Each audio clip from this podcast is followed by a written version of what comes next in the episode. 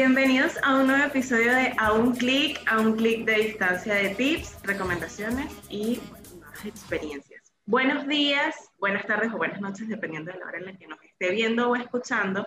¿Cómo están chicos el día de hoy? Bienvenidos. Trevlin, ¿cómo estás?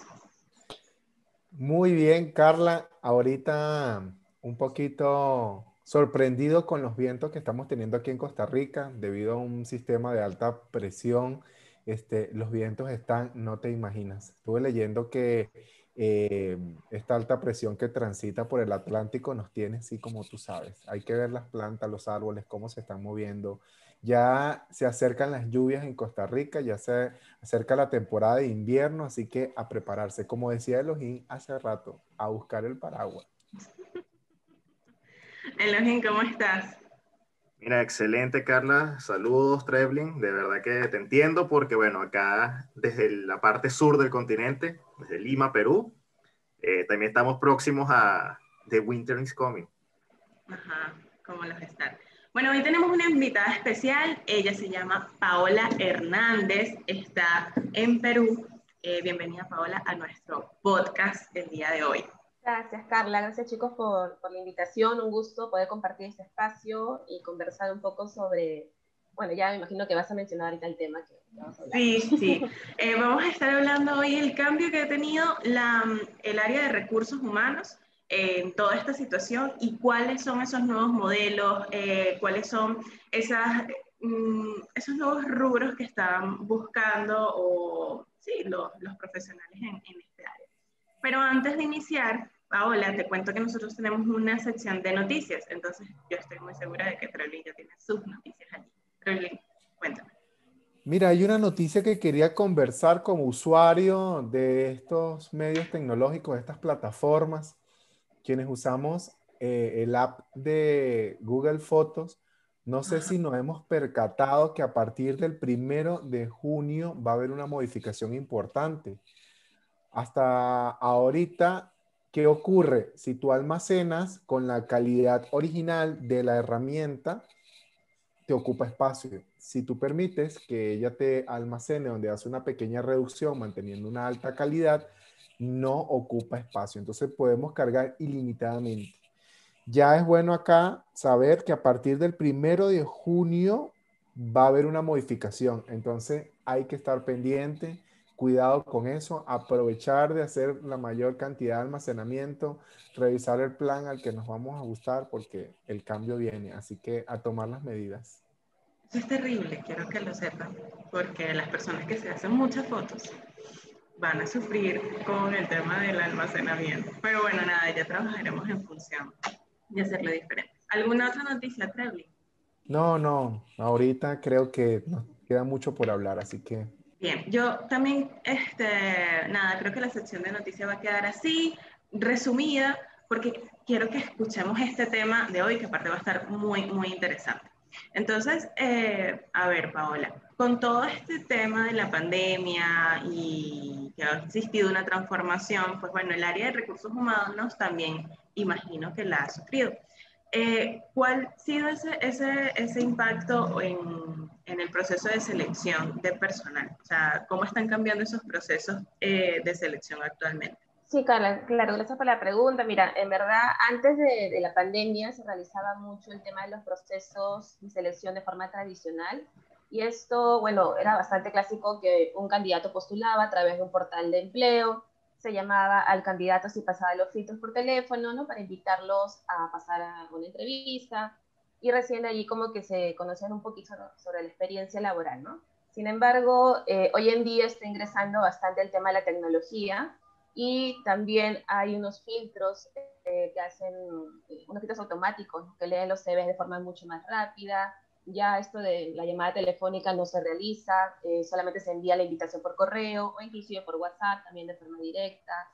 Entonces hay bastantes cositas que están innovando y está ayudando justo con, con el tema de la pandemia, ha ayudado que, que, se acelere esta parte, porque si bien es cierto, eh, ya hace como cuatro o cinco años sí venían implementándose estas cosas, pero de a pocos, con la pandemia se aceleró todo de manera súper, súper rápida y cada vez hay, hay más novedades sobre, eh, o más tendencias sobre esta parte tecnológica, ¿no? Ok, claro, sí, es que ya el tema de la transformación digital en algún momento lo conversábamos, que no es opcional y dentro del negocio cada uno de los, mm, sí, de las áreas también se ha transformado. Quería preguntarte, ¿qué están buscando actualmente las, las empresas? O sea, ¿qué están buscando las empresas de sus colaboradores? ¿Cuáles son esas competencias? Y bueno, no sé si Elohim allí quería involucrar algo más, pero sí quería preguntarte ese tema de, cómo ha cambiado.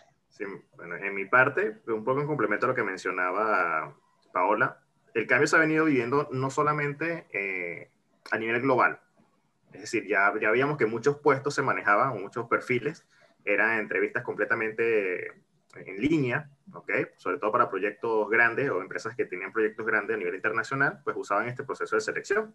Eh, pero siempre dejaban el, el, el, entorno local como que, bueno, vamos a continuar con lo tradicional. No obstante, eh, la pandemia cambió todas las reglas del juego para todo el mundo por igual. O sea, que aquí como que, bueno, o te adaptas o te adaptas, ¿no? O sea, siempre teníamos compañeros en el trabajo que decían, no, es que yo prefiero la, la, entrevista en persona porque mido ciertas competencias que no veo de repente de manera digital.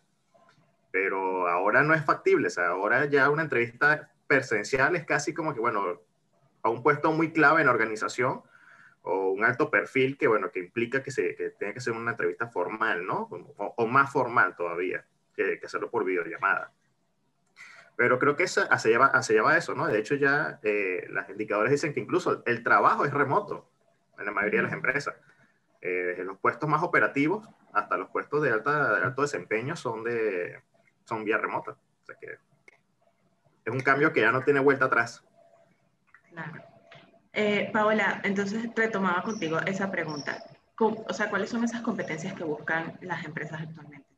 ¿Qué ha cambiado? De hecho, eh, hoy en día están solicitando mucho que las personas que se ingresan a, empresas a, trabajar estos nuevos cambios que están realizando tengan mucha flexibilidad, mucha adaptabilidad al cambio, tengan mucho tema de apertura a nuevos aprendizajes, ese tema de desaprender y volver a aprender, porque a veces como que nos quedamos con el tema de, de esto fue siempre así, ¿no? Y eso creo que es la peor frase que podemos usar en uno mismo y también en el entorno laboral. Entonces, eh, si hay mucha dificultad para poder, por ejemplo, participar en un proceso de selección, donde te piden que mandes un video de presentación de un minuto, y hay tanta queja detrás, ¿no? Que no, que el video, que este, yo nunca hablo en cámara, que por qué tienen que hacer esto, como decía Login, ¿no? Como que por qué no están las entrevistas tradicionales. Ok, ¿qué estás dando a notar en esa parte? Que hay todavía dificultad para... La resistencia. ¿no? La resistencia al cambio, que bueno, siempre pasa en las empresas, pero eh, con la pandemia es más notorio. Entonces, eh, estas competencias son muy importantes que las consideren las personas que están buscando empleo y también las empresas para que puedan hacer sus cambios de manera más rápida. Otra competencia que también es muy importante mencionar es sobre la inteligencia emocional. Si bien es cierto, siempre ha sido importante, pero hoy en día, como hay más tecnología de por medio, la idea no es robotizar ni que todo sea eh, solamente tecnológico, sino al contrario, enfatizar la parte humana y ver de qué manera, eh, de forma remota, puedo comunicar a mi equipo ese tema de empatía, ese tema de liderazgo. ¿no? Y así eh, hay varias competencias en habilidades blandas que son muy necesarias para esos entornos digitales. Allí, este, bueno, yo, yo estoy muy segura de que Trebling nos puede decir cómo ha sido su experiencia, eh, porque bueno, nada, Remote funciona bajo un modelo remoto, eh, y ha vivido el tema de entrevistar, de cómo detectar a lo mejor eh, ciertas capacidades de, los colaboradores o de las personas que, que, bueno, de los postulantes al, puesto. Entonces, Trebling, sí, me gustaría que por favor a la audiencia les comentaras cuál ha sido esa experiencia o qué, qué recomendaciones pudieses dar. Bueno, si recopilamos un poquito, hablar ya de más de cuatro años en este proyecto, donde hemos tenido que hacer entrevistas, eh, hacer captación de talento humano en distintas latitudes del continente. Eh, ha sido toda una aventura. Yo estoy de acuerdo en lo que dice Paola eh, de, de, humanizar ese contacto porque ya estamos tras una pantalla, no hay, no hay, no hay poder este, de alguna forma real cuando digo real o en tiempo real presencial, eh, medir lo que es la programación neurolingüística de las personas. Eh, entonces, tenemos que acudir a la confianza. Sin embargo, en, una videoconferencia, por supuesto que se presta para, para que la evaluación se haga.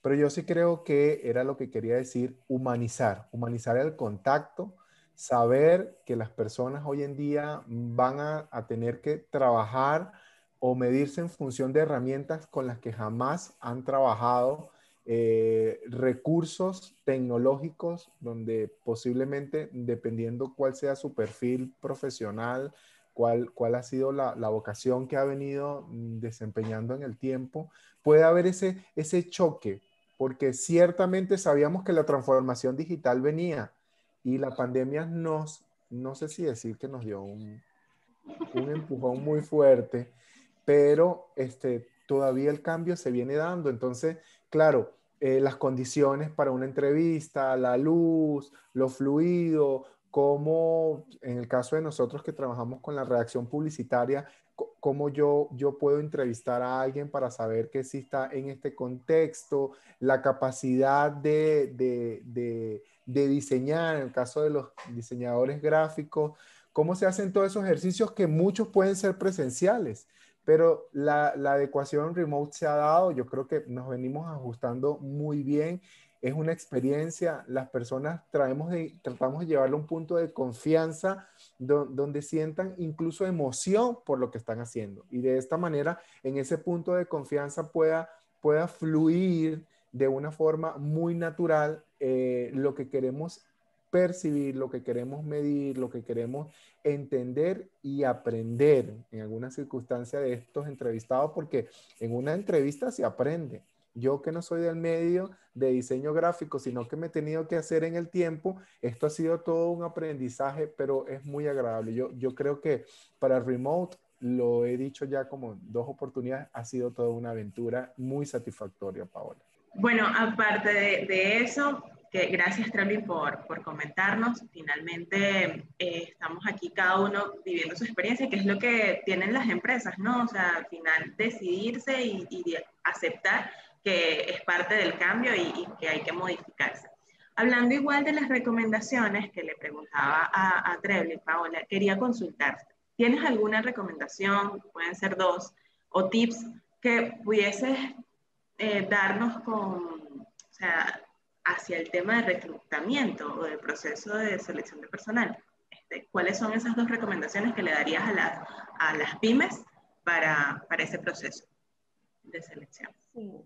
De hecho, lo primero es definir cuál es la cultura que, tiene la empresa, así sea pequeña, mediana, gran empresa. Si no hay una cultura establecida, va a ser muy difícil poder encontrar el talento adecuado para ciertas funciones o para alcanzar mis objetivos estratégicos.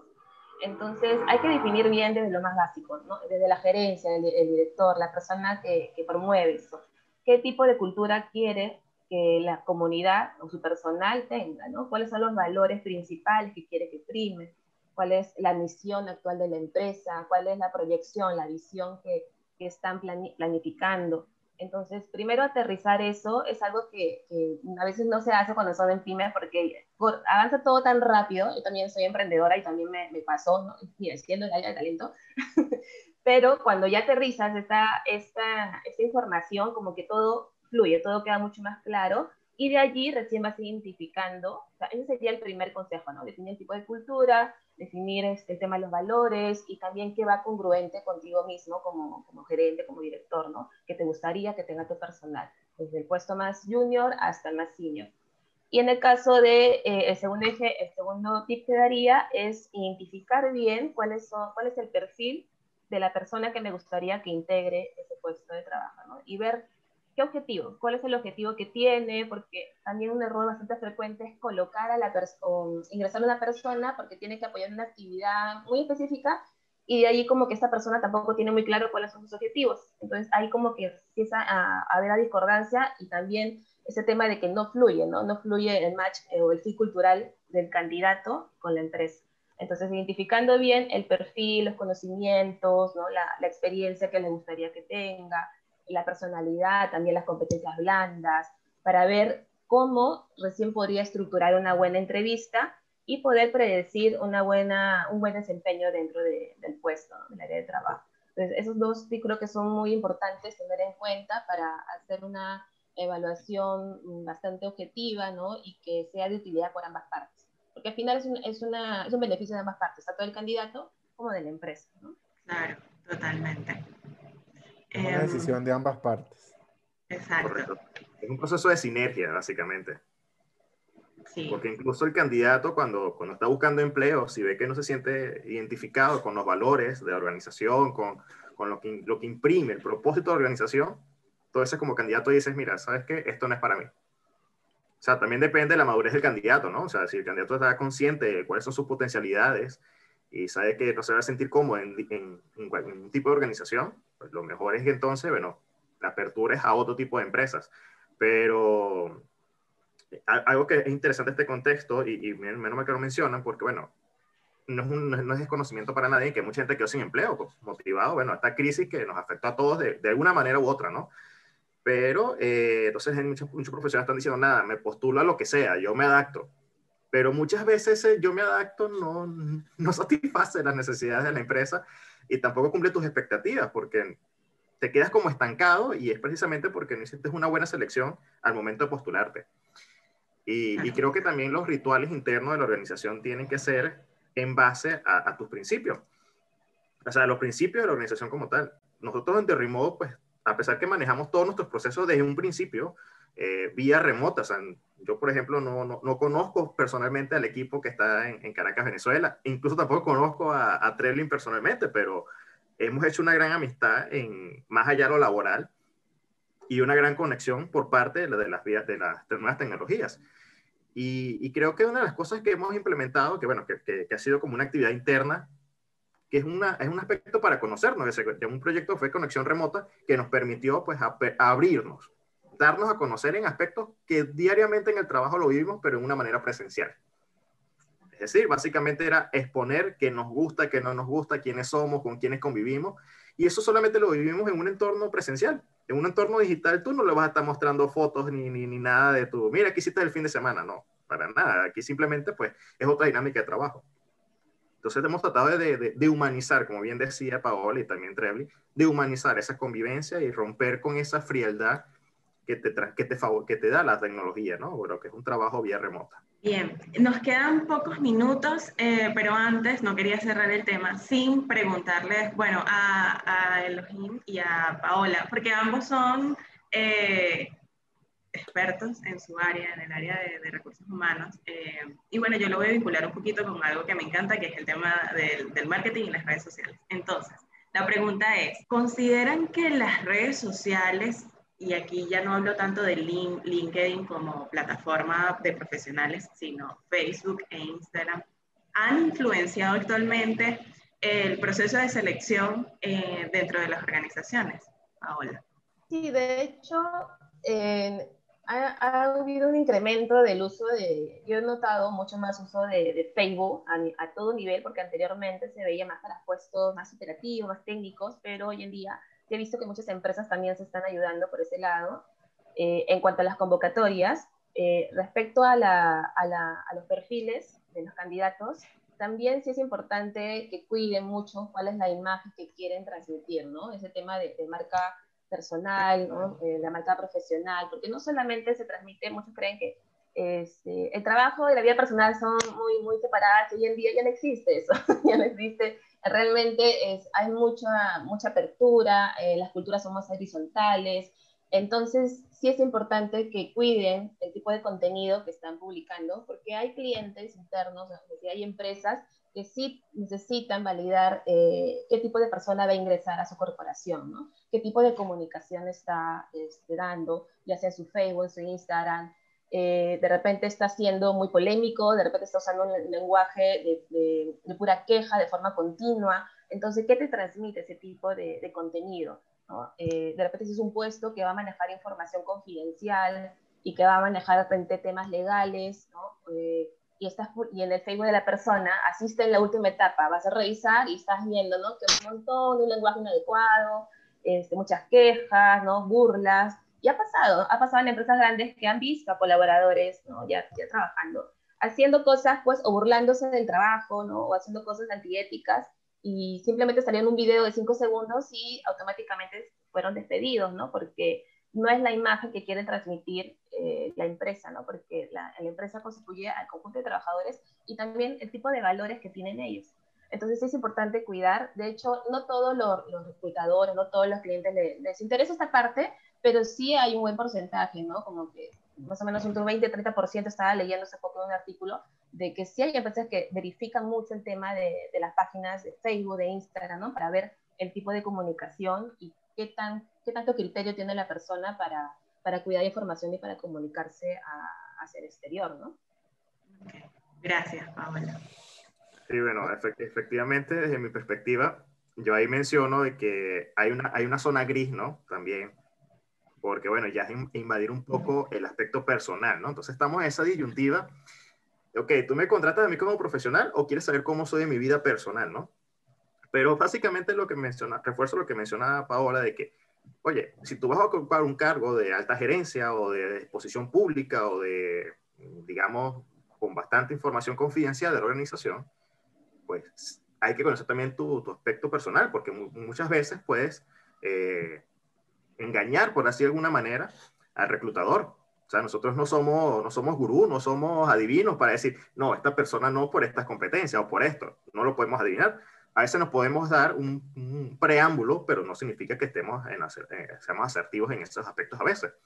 Entonces, eh, nos podemos guiar un poco por las redes sociales, a ver qué, qué tipo de, de, de, manifestación están exponiendo allí. Pero también entramos en otra disyuntiva, que es lo que muchos otros exponentes de, del área de recursos humanos defienden, de que, oye, mira, esto es información privada, o sea, yo no, la empresa no tiene nada que ver con mi vida personal. Y es una zona gris que está ahí como que en, en estudio, ¿no? De hecho, en Europa está tratando de ver qué leyes se aplican para medir esto un poco, regir un poco, porque, bueno, al fin y al cabo, eh, sí es un poco entrometerse en la vida personal de algunas personas, pero también hablamos de un tema que es la huella digital, es lo que nosotros vamos dejando en la web. Es decir, nosotros publicamos un video en algún momento, estamos criticando a algún político, estamos criticando a alguna empresa o cualquier tipo de expresión que no esté acorde a los valores generales de la sociedad o de los valores de la organización, eso nos puede afectar en, en nuestra percepción como un candidato potencial para una empresa. Entonces, hay que ser cuidadoso y, y, y ahí vamos. Trelling, a hablar de la huella sí, digital. Sí, es que, ajá, Elohim, Trelling, por favor, coméntanos. Bueno, para quienes nos escuchan y no nos ven, este, estaba levantando la mano. Eh, yo no quiero dejar de opinar acá, si me lo permiten. Yo, yo pienso que lo que han referido hasta el momento es información de muchísimo valor. Lo que Paola comentaba de la marca personal es algo muy importante. Este, y sin ser redundante algo o una frase que hemos citado en otros momentos, tan importante es lo que cuentas a cómo lo cuentas. Hoy en día nuestra huella digital, nuestro camino, nuestro perfil tiene que ser un camino eh, eh, que visualmente sea funcional, que el contenido sea atractivo. Debemos transmitir eh, profesionalismo, calidad, amabilidad, confianza. Tenemos que humanizar nuestro mensaje sin dejar de ser nosotros. No podemos ser incongruentes. Ir a una entrevista vendiendo algo y resulta que en las redes sociales nos mostramos de otra manera. Yo creo que todo tiene que estar combinado. Es el aporte que quería dar. Sé que no me puedo extender muchísimo. El protagonismo aquí es para Paola Elohim. Eh, bueno, de verdad, muy interesante este tema. Muchísimas gracias eh, por, Paola, por tus aportes, por tus comentarios, por estar con nosotros, porque aparte Paola se encuentra en Perú. Eh, estamos conectados desde diferentes latitudes, demostrando que estamos a solo un clic de distancia. Eh, ya sabes, si nos quiere escuchar solamente, puede hacerlo por nuestras plataformas Apple Podcast, Google Podcast, eh, o Spotify o si nos quiere ver, porque es más visual, puede hacerlo por nuestro canal de YouTube, a un clic, ¿sí? Y recuerde suscribirse, darle a la campanita y suscribirse. Entonces, nada, que tengan todos un feliz día, una feliz mañana, una feliz tarde. Cuídense mucho. Dale. Hasta luego.